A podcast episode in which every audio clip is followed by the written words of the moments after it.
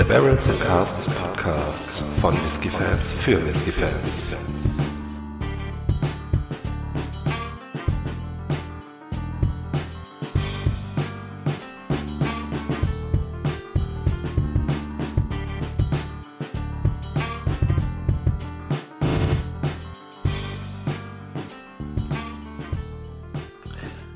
Hallo und herzlich willkommen zum Barrels and Cast Podcast Folge 5. Ich habe den Faro bei mir. Mein Name ist Micha und wir verkosten heute den Bruchladish Rocks. Hallo Faro. Hallo Micha, hallo liebe Zuhörer. Ja, den Bruchladish Rocks, das ist eine Abfüllung von 2013, die wir hier vor uns haben. Ähm, aus der Bruchladish eigenen äh, Bottling-Serie The Rinse of Isla Land Apart. Ähm, es ist wieder ein unrauchiger äh, Single Malt ähm, ohne Altersangabe. Die Alkoholstärke liegt bei 46 Prozent und der ist weder gefärbt noch kühl gefiltert. So viel dazu. Ach so, ah, wie ist er gereift worden? Natürlich ähm, ist der in Bourbonfässern zuerst äh, gereift und hat ein Finish erfahren in Bonjul Wine Casks. Ähm, Bonjul ist ein französischer Likörwein, also jetzt nicht unbedingt direkt vergleichbar mit so einem Rotwein-Finish oder so, sondern eher in Richtung Sherry oder Portwein gehend. Ähm, halt so ein aufgespritteter Likörwein, genau. Ja, klingt vielversprechend. Allerdings, mein Lieber, klingt vielversprechend. Ich äh, konnte mich mal wieder nicht zurückhalten und habe schon mal ein bisschen die Nase reingehalten ins Glas. Mm. Und es ist, äh, wie du wie du schon sagst, also es kommt eher einem äh, Süßwein als einem Rotwein nah. Er ist leicht äh, muffig, ähm, nicht im negativen Sinne, sondern schon eher äh, im positiven Sinne, weil das macht das Ganze interessant. Aber halt äh, jetzt nicht so wie ähm, wir hatten mal einen Bruchladish im Radufas, den äh, nehme ich immer gerne als Vergleich, wenn es ähm, um Rotweinfässer geht. Ähm, und hier ist das Ganze doch schon wesentlich süßer angehaucht, auch nicht so schwefelig, das Ganze. Und äh, ja, ich würde sagen, lass uns noch mal ein bisschen die Nase reinhalten ins Glas. Mhm. Äh, da mhm. kriegen wir bestimmt noch mehr raus. Ja, absolut. Also diese Muffigkeit, ne, die ist, ähm, hm, die habe ich auch. Mhm tatsächlich wieder so ein ganz kleines bisschen äh, Schwefel, ein ganz kleines bisschen Rauch habe ich wieder. Aber wer unsere letzte Folge gehört hat vom ähm, Lady 10, es bewegt sich so im ähnlichen Rahmen. Also es ist wirklich minimalst. Vielleicht ein bisschen typisch für äh, Laddies, also für Bruchladish-Abfüllungen. Ähm, Zitronen, äh, also äh, ja, Zitronenschale, abgeriebene mhm. Zitronenschale. Hm, allerdings habe ich auch ein bisschen äh, die Orange in der Nase. Absolut. Hm, würde wahrscheinlich sogar noch äh, zu süßeren Früchten übergehen, äh, süßere reife Früchte. Hm, vielleicht ein bisschen äh, Pfirsich.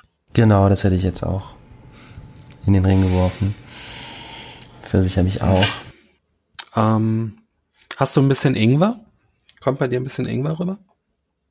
Ja, so eine gewisse Schärfe, ne? Mhm. Und ähm, eine Erdigkeit würde ich, würde ich noch da äh, reinwerfen in den Ring. Mhm.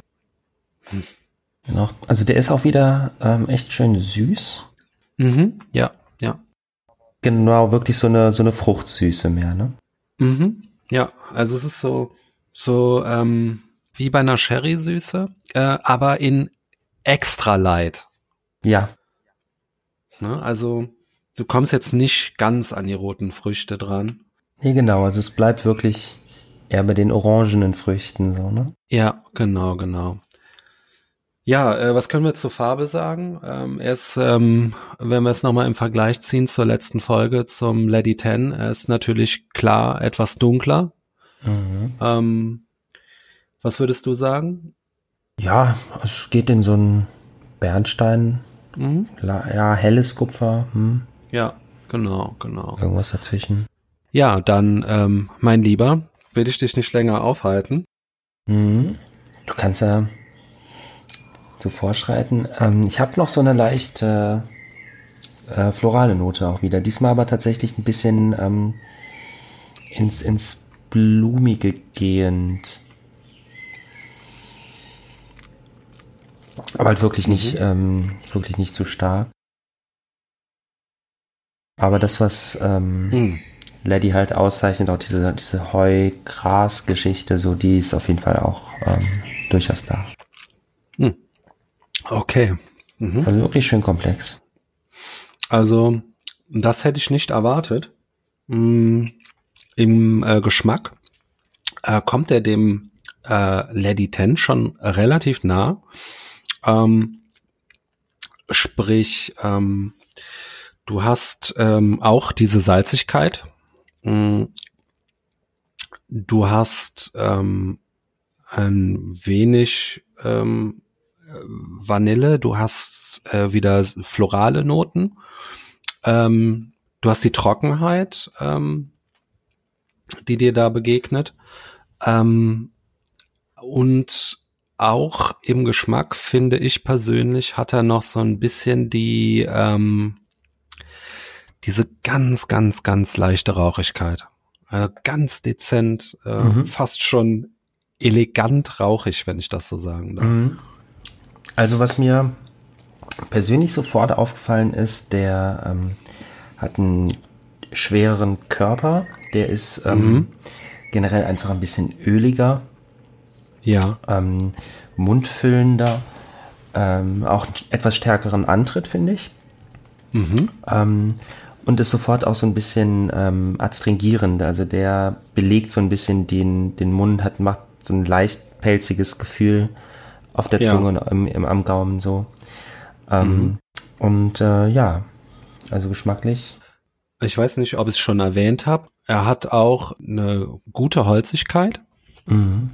Was bei dem äh, Whisky auch sehr toll ist, wenn du den ersten Schluck äh, genommen hast, nochmal die Nase ins Glas hältst, öffnet der sich nochmal eine ganze Ecke. Ähm, und es kommen nochmal, äh, es kommt also nochmal eine extra Prise Salz, finde ich. Ja, tatsächlich beim zweiten Riechen.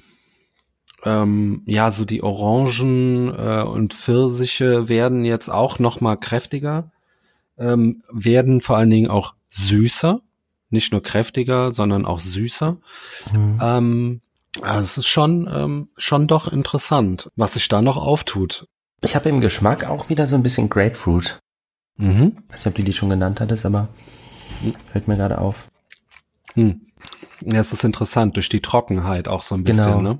Genau, dieses Bittere vom Holz. Mhm, mhm, ähm, kombiniert mit diesen, mit dieser Fruchtsüße und leichten Zitruseinschlag so. Mhm, mhm. Ja, absolut, ja, also ganz toll. Ähm, ja, ähm, ich könnte jetzt mal äh, das Preisliche des äh, Whiskys anschneiden. Äh, anschließend kannst du uns bestimmt noch was über den Abgang erzählen. Ich höre, du bist noch, du schmeckst immer. Noch. Musste dann doch noch mal ein drittes Glas, äh, drittes Mal nippen. Ja, ja, ein drittes Glas. Ich hab dich erwischt, mein Lieber. So sieht es aus. äh, genau. Ähm, ja, preislich ähm, war die Flasche ja länger nicht zu haben. Ähm, mittlerweile sind wieder Flaschen aufgetaucht. Ähm, das Ganze bewegt sich so um die 80 Euro.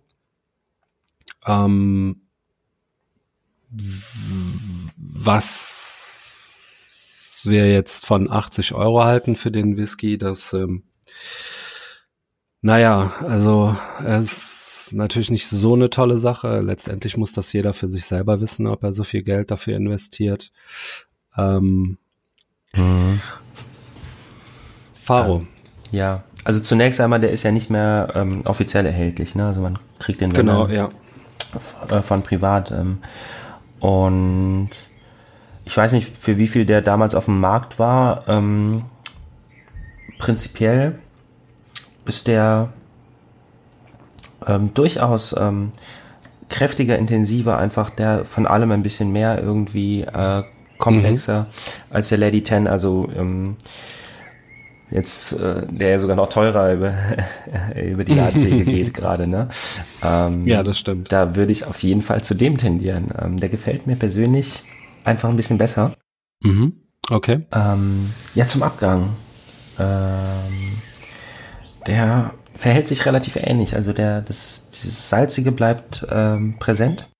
Mhm. Und ähm, ich finde auch im Abgang habe ich noch so eine, diese, diese leichte äh, Rauchnote, beziehungsweise dieses hölzerne.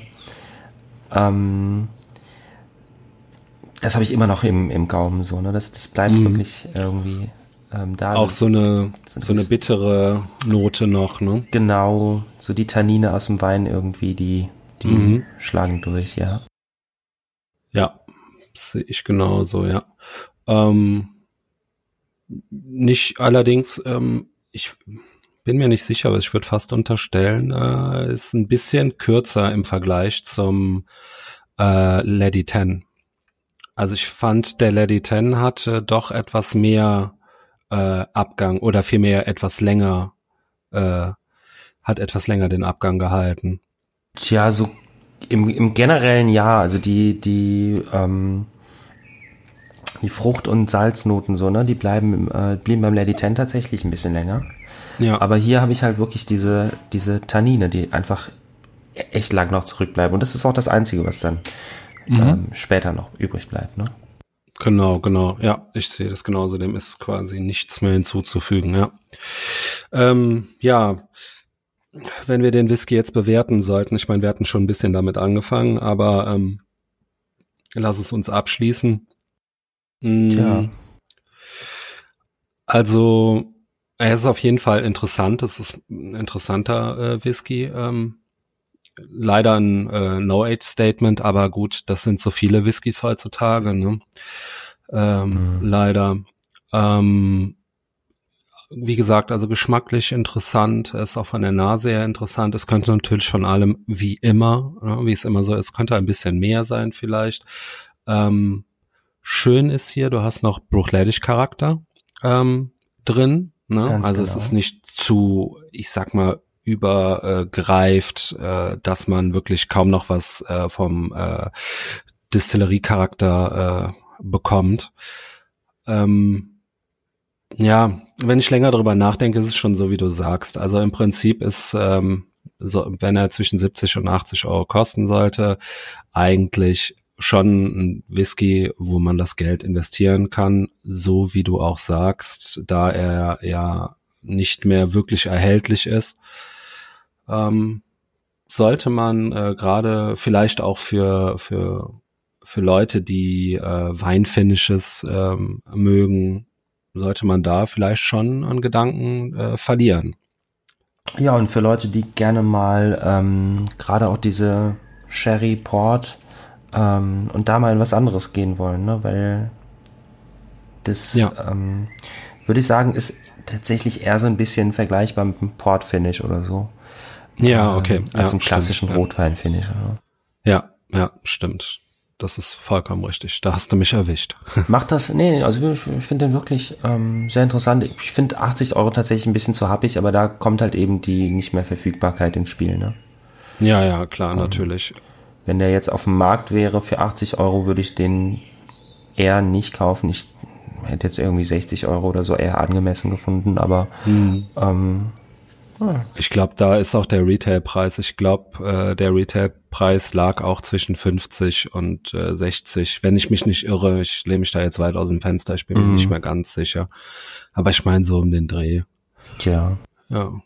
Ja. Falls man ihn zu dem Preis noch findet, zuschlagen. Sollte man tun, unbedingt, ja. Dann, dann, äh, das macht den Whisky natürlich noch, äh, ich sag mal, eine ganze Ecke attraktiver.